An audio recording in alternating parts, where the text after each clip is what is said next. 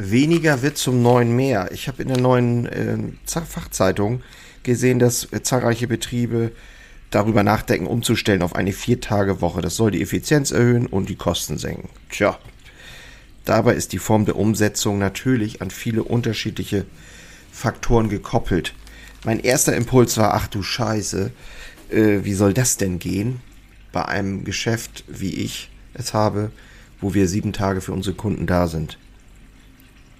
Aber was ich halt spannend finde, die Überschrift für immer mehr Betriebe ist aktuell weniger mehr. Also es geht tatsächlich darum, und das machen wir teilweise ja auch schon notgedrungen, Öffnungszeiten zu reduzieren, ähm, um sozusagen das Personal, was ja äh, einfach immer knapp ist, besser aufzuteilen und somit auch Umsätze vielleicht zu äh, bündeln, indem sozusagen durch die verkürzten Öffnungszeiten die Umsätze ja auch an anderen Stellen äh, mehr wird. Also wenn ich jetzt zum Beispiel nachmittags zu habe, wird der Umsatz morgens mehr und ich kann somit äh, mein Kostenverhältnis verbessern. Das ist eine simple Strategie.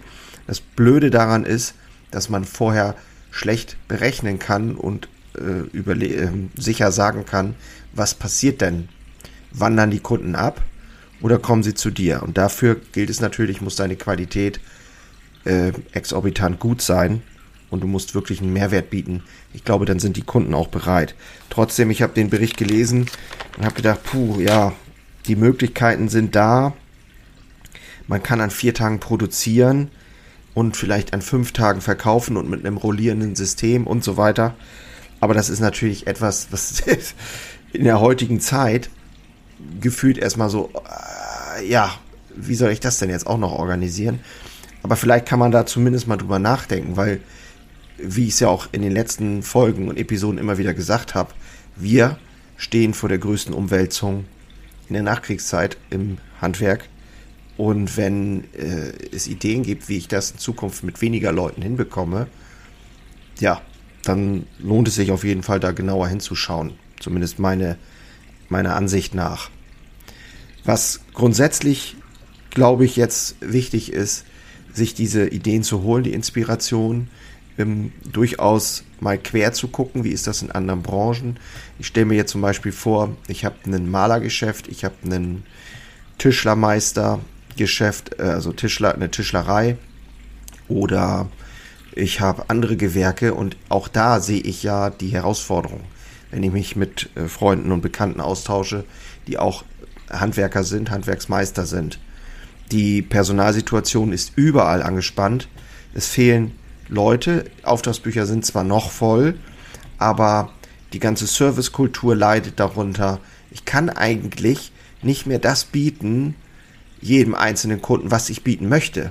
Das heißt, im Grunde genommen leiden somit alle und das Qualitätsniveau insgesamt sinkt. Was wäre also, wenn es eine Idee geben würde, wie du in deinem Geschäft oder dein Geschäft so aufbaust, dass du mit weniger mehr Qualität bieten kannst und am Ende sogar deine Rentabilität verbesserst. Und genau solche Fragen gehören in den Handwerker-Stammtisch. Und wenn du noch nicht dabei bist, dann informier dich mal bitte in den Show Notes. Meine Seite Handwerker Herzblut steht dort für dich bereit. Du kannst da mal ähm, dich informieren, wie das funktioniert. Ich will da jetzt nicht näher drauf eingehen. Zwei Episoden zurück habe ich darüber gesprochen, wie das genau abläuft. Äh, genau, informier dich einfach. Ich werde auch meine Mail reinsetzen. Mailadresse, wenn du Fragen dazu hast, kannst du mich auch gerne anmailen. Vielleicht können wir auch per Mail äh, die Telefonnummer austauschen. Ich bin bereit, mit jedem zu sprechen, weil ich weiß, was los ist und weil ich gerne aktiv dabei sein will. Unser Handwerk, und damit meine ich nicht nur Bäckerei, ich meine das Handwerk allgemein, möchte ich gerne in glorreiche Zeiten führen. Da habe ich richtig Bock drauf, da habe ich richtig Spaß dran, weil ich weiß, wie viel Liebe und Herzblut im Handwerk steckt. So, unter fünf Minuten, genial. Schön, dass du wieder dabei warst. Ich wünsche dir einen glorreichen Tag, einen siegreichen Tag. Und wenn du nächstes Mal wieder dabei bist, freue ich mich natürlich. Gerne Rezension dalassen und immer schön munter bleiben. Ne? Ich wünsche dir nur das Beste. Ich bin raus. Mach's gut. Ciao.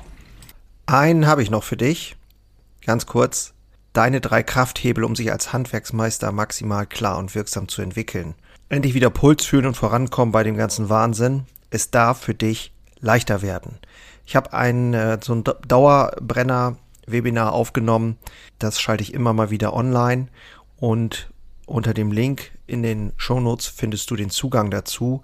Du lernst in diesem Webinar, wie du wieder mehr Klarheit bekommst und wie sie dir hilft, gelassener und besser voranzukommen. Die unverrückbare Wahrheit über Selbstständigkeit, zumindest die ich für mich rausgefunden habe, und diese anzuerkennen, führte bei mir ironischerweise zu mehr Freiheit.